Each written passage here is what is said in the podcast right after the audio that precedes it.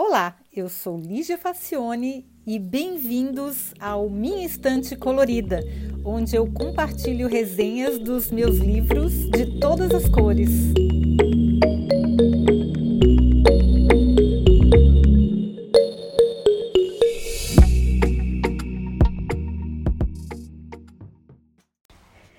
O livro de hoje é bem diferente dos outros, que eu espero que vocês também gostem.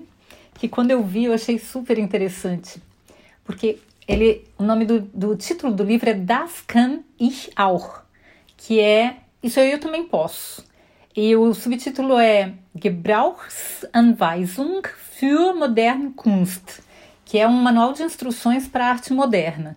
Então são dois autores, o Christian Seirend que ele estudou é, arte em Hamburgo e história da arte. Ele é doutor também nessa área e hoje ele trabalha como pesquisador de arte e também com publicidade. E o outro autor é o Steen Kittel, que ele estudou é, arte também em Kiel e também é pesquisador de arte e de história da arte em Berlim.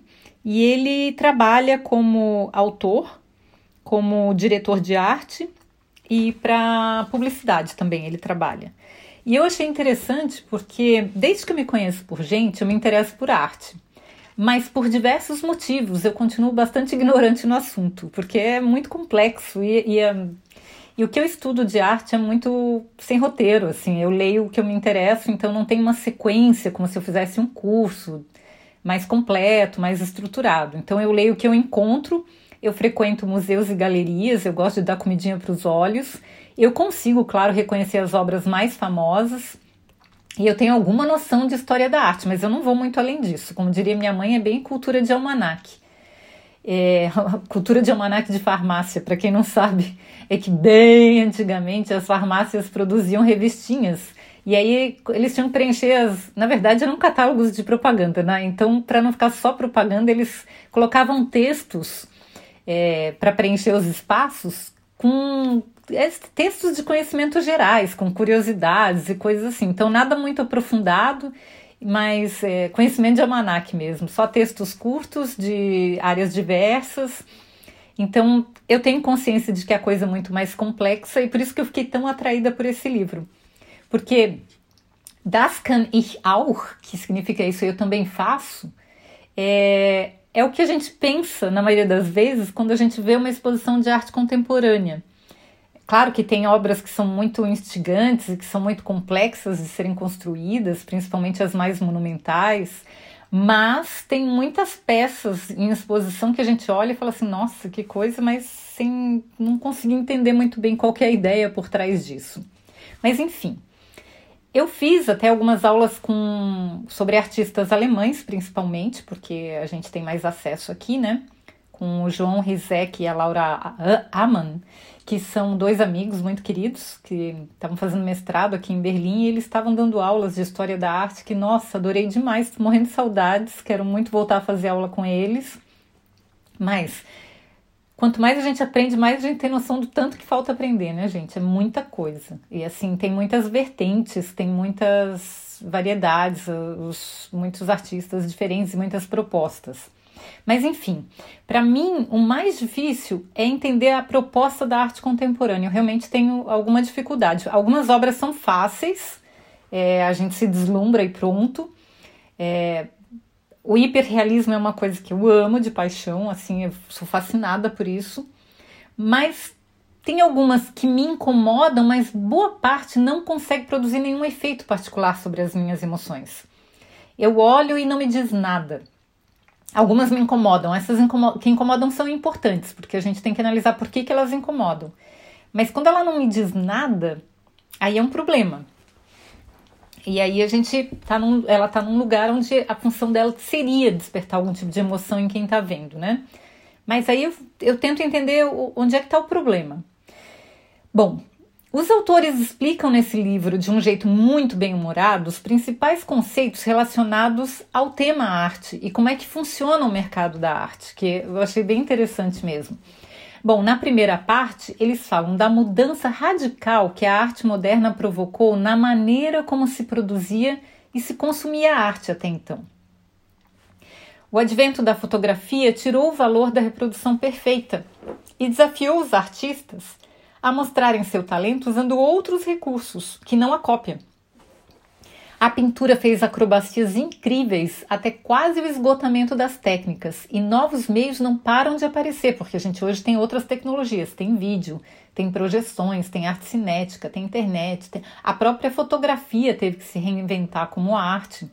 Enfim, tem muita variedade e muita coisa que teve que ser revista, porque é, até então, até antes do advento da fotografia, o talento principal dos artistas se dava na capacidade que eles tinham de reproduzir o real. Depois eles viram, mas se uma máquina faz isso, eu não, não preciso de um artista para copiar perfeitamente uma cena. Então ele tem que agregar outros elementos naquela obra para fazer as pessoas pensarem. O recorte da cena, o ponto de vista, a maneira como ele coloca a luz, enfim é, a maneira como ele retrata as pessoas, que não precisa mais ser tão é, fiel à realidade e, e coisas desse tipo. E aí que alguns artistas passaram a usar o próprio corpo como objeto de arte. E as performances mais bizarras são descritas no livro, são muito legais. Algumas muito famosas e outras que eu nunca tinha ouvido falar, mas foram realmente ousadas.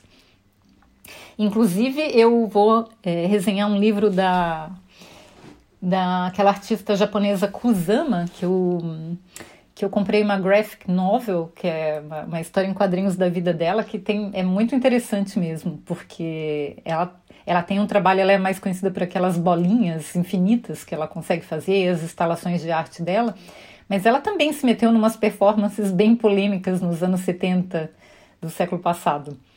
Mas enfim, Uh, as experimentações estéticas chegaram a ponto de, nos anos 60, que é a época que a Kusama também foi a Nova York, e a famosa performance de Marina Abramovic. Tenho certeza que todo mundo já ouviu falar nessa artista, que ela é uma artista contemporânea muito famosa e ela tem trabalhos muito reconhecidos e provocativos, porque ela realmente cutuca as pessoas. E nessa performance ela se colocava nua à disposição do público, ao lado de objetos diversos, como uma faca e um revólver. E ela estabeleceu a máxima de que a boa arte precisa doer. Então, essa, essa performance foi bem polêmica, porque ela queria analisar a reação do público numa situação dessas. Claro que é uma situação mais controlada, mas ela sofreu bastante, porque algumas pessoas tentaram machucá-la como ser humano é, né, gente? Porque e ela se arriscou, porque tinha uma faca, tinha um revólver, tinha, tinha objetos e ela foi machucada nessa performance. As pessoas são realmente cruéis, mas ela queria provocar a reflexão das pessoas que, dada uma situação onde tinha uma pessoa vulnerável e tinha elementos para machucar essa pessoa, como é que, como é que o público reagiria? E uma boa parte não reagiu muito bem, não. Esse, esse experimento ficou bem famoso. E ela, depois eu vi uma entrevista onde ela disse que se sentiu muito mal em algumas vezes, se sentiu desrespeitada e se sentiu realmente muito vulnerável. Bom, até uma exposição que não representava nada além de paredes vazias aconteceu em 1958, por Ives Klein, em Paris. E ela foi repetida 11 anos depois em Amsterdã, por Robert Barry é, com uma radicalização a mais. A galeria estava fechada durante a vernissagem, ou seja, o cara convidou todo mundo para uma exposição e as paredes estavam vazias. Ele não apresentou nada, ele só queria ver a reação do público. Ou seja, a, essas performances elas puxam a cri criatividade das pessoas ao máximo. O que, que eu posso fazer para chocar as pessoas, para fazer, fazer com que as pessoas reflitam e pensem a respeito da arte? E aí, o, o, em Amsterdã, cara, as pessoas chegaram lá para ver a vernissagem e a galeria estava fechada. Nossa, aí deve ser, ninguém entendeu nada, né? Bom, o livro também fala do trabalho do artista alemão Joseph Beuys, não sei como é que se pronuncia o nome dele, Beuys, e suas polêmicas obras. Enfim, tem um capítulo inteiro dedicado a descrever casos e curiosidades de exposições de arte moderna e contemporânea e seus respectivos bastidores. E aí, na segunda parte do livro, aparecem os atores do mercado, que são os artistas, os colecionadores, os marchands, os galeristas e curadores de museus, bem como o papel e a influência de cada um deles. Olha, é gente pra caramba, gente. Artista, colecionador, marchand, que é quem vende os trabalhos, os galeristas, que têm os espaços para exposição, os curadores de museu, que são aquelas pessoas que escolhem quais obras de cada artista vão ser expostas. E eles têm são papéis muito diferentes. Pois é, e como em qualquer mercado, é preciso ter os contatos certos e cair nas graças de alguém influente para ter o seu trabalho reconhecido. E é como qualquer mercado, tá, gente?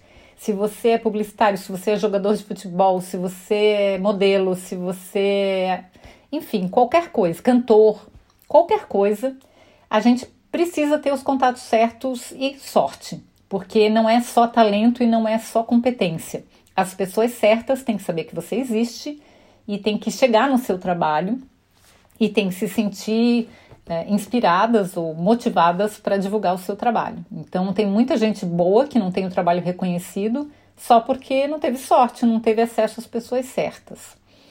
Bom, considerando que no mundo há cerca de 20 mil galerias, isso aí foi em 2000 e deixa eu ver quando é que esse livro foi publicado foi em 2007. Então já faz 13 anos que esse livro foi publicado e naquela época já existia 20 mil galerias de arte, 22 mil museus de arte, 1.500 casas de leilão, dúzias, ah, eu acho que devem ser dezenas de feiras especializadas, sem contar os próprios artistas. Então dá para ter uma ideia que não é uma coisa para amadores, tem muita gente envolvida nisso. Só na Alemanha são 360 mil pessoas trabalhando no setor, sendo 55 mil artistas formados nas escolas de arte. Olha, gente, é gente pra caramba. A gente tá falando só arte, arte mesmo, não nos desdobramentos da arte, cinema, música, literatura. A gente tá falando só de artes plásticas. É muita coisa. 55 mil artistas formados nas escolas de arte. Tem muito artista que não é formado em escola de arte. Bom, é na, é claro que não tem espaço para todo mundo, de maneira que os autores, os, os dois formados em História da Arte, descrevem a rotina de um artista médio, desde o sonho de viver de seu talento, o que é bem raro, até a necessidade de trabalhar em outras áreas para se sustentar e da suprema felicidade em conseguir uma vaga de professor. Nossa, gente, muito difícil mesmo. Professor aí é o máximo porque você pode se dedicar à sua arte, mas tem uma renda garantida para sobreviver. Bom, bem, bem triste isso, dá meio para desanimar a pessoa que quer viver disso, mas a gente sabe que é possível, só que vai depender de muitos fatores, né? Eu mesmo conheço uma artista brasileira que vive de arte aqui em Berlim, a Heloísa Corrêa, e muito competente. Então não é impossível, mas realmente é um trabalho árduo, não é muito fácil de cavar o seu espaço. Bom, no capítulo 3 são apresentadas as dinâmicas das vernissagens e performances. O público que costuma frequentar esses eventos, assim, o perfil desse público. O papel dos museus e dos colecionadores, e, enfim, muita informação interessante que a gente não faz ideia. Nos dois capítulos finais, eles falam sobre como ler os textos herméticos que discorrem sobre arte. Gente, uma das coisas que me fez comprar esse livro é porque ele tem uma linguagem que, mesmo sendo em alemão, eu consigo entender, porque é uma coisa mais amigável, mais informal, mais acessível para pessoas leigas. Porque se você pegar um livro de arte contemporânea para ler, não precisa nem ser um livro, pode ser só o catálogo da exposição. Nossa, eu não consigo entender em português. É muito difícil.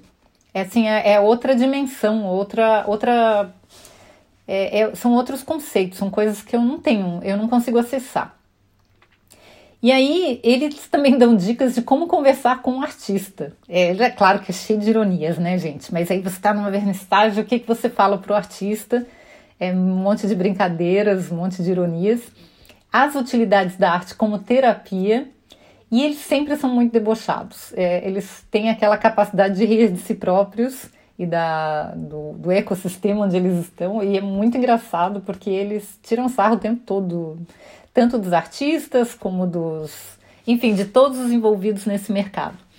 Os autores também lembram que não faz muito sentido perguntar se alguma coisa é arte ou não. Não faz sentido porque não, não tem porquê. Os critérios, parâmetros, referências, tudo foi mexido, transformado, ressignificado. Os nossos gostos pessoais dependem de uma infinidade de variáveis e dificilmente a gente pode considerá-los com objetividade. Então não faz nenhum sentido perguntar se uma coisa é arte ou não. Se uma obra é ou não arte, hoje em dia depende mais do artista declarar que ela é do que qualquer outra coisa, ou do observador considerá-la arte, como queria Marcel Duchamp. Marcel Duchamp, aquele do urinol. Eu não sei se todo mundo está ligando o nome à pessoa, que ele pegou um urinol e colocou no museu e disse que aquilo era arte. Porque a arte estava, se, se ele se estava no museu e o observador considerava arte, então é porque era arte. Então, o conceito de arte ele é tão flexível e complexo que eles tentam fugir dessa questão, até porque não tem muita utilidade a gente definir isso, porque para que, que vai servir? Na verdade, a gente está falando de produtos que são vendáveis ou não. Então, se as pessoas consideram ele arte ou não, depende de quem define é quem paga, né? Se quem paga acha que vale, então para ela é. Bom, para terminar, eles ainda fazem mais uma provocação. O que acontece então se tudo é arte? Se tudo é arte, talvez nada seja arte. O mundo da arte roubou o mundo das coisas. E não demora, o mundo das coisas vai se vingar, já está acontecendo. Algumas fotografias e experimentos científicos, por exemplo, equiparam-se à fruição estética de maneira muito próxima ao que experimentamos ao contemplar obras de arte. Por exemplo, a gente vê aquelas fotos da NASA ou vê fotos tiradas de hum, microscópios eletrônicos muito potentes. Então, são fotografias de experimentos científicos que, se a gente olhar, são comparáveis à obra de arte, porque a gente consegue contemplar esteticamente. Assim, é, eu tenho outros livros, principalmente de filosofia da arte, que diz que arte é aquilo que emociona a gente, que diz alguma coisa que a gente consegue é, fruir, que a gente consegue contemplar e que faz a gente ficar ou pensativo, ou feliz, ou reflexível, reflexível, mas que causa algum impacto na gente. Então, é, é uma questão complexa. Eu não tenho conhecimento nem filosófico, nem de história, nem de nada para discutir a respeito. Só estou jogando aqui algumas questões que eu gosto de pensar. Mas, basicamente, é, se tudo for arte, então a gente não precisa de mais, mais de artistas, né? Porque a provocação deles é essa. O que acontece se tudo é arte? Então, se tudo for arte, então a gente não precisa mais de artistas. E a gente tem um mundo cheio de estímulos estéticos para contemplar e sentir. Então, isso de certa forma seria matar a arte, mas é uma ideia muito difícil de absorver, né? Então a pergunta que se faz é: quantos e quais artistas contemporâneos serão lembrados daqui a 20 ou 50 anos? Que qualidade os trabalhos deverão ter para não ser esquecidos? Eu achei essas perguntas bem pertinentes. Quantos e quais artistas contemporâneos serão lembrados daqui a 20 ou 50 anos? E que qualidade os seus trabalhos deverão ter para não ser esquecidos? Bom, como a arte está sempre se reinventando, a gente não tem respostas. De minha parte, eu continuo cada vez mais fascinada. Olha, eu não sei se esse livro algum dia vai ser traduzido em português, não sei nem se tem em inglês, mas quem tiver acesso a ler em alemão, eu recomendo. Eu achei muito útil. Eu consegui refletir sobre muitos conceitos e consegui aprender muita coisa lendo esse livro e foi de um jeito bem divertido, não é aquela linguagem complicada que geralmente a gente tem em livros sobre arte. Então eu espero que vocês tenham gostado e tenham contemplado também. tá bom, gente? Então até semana que vem, que tem mais.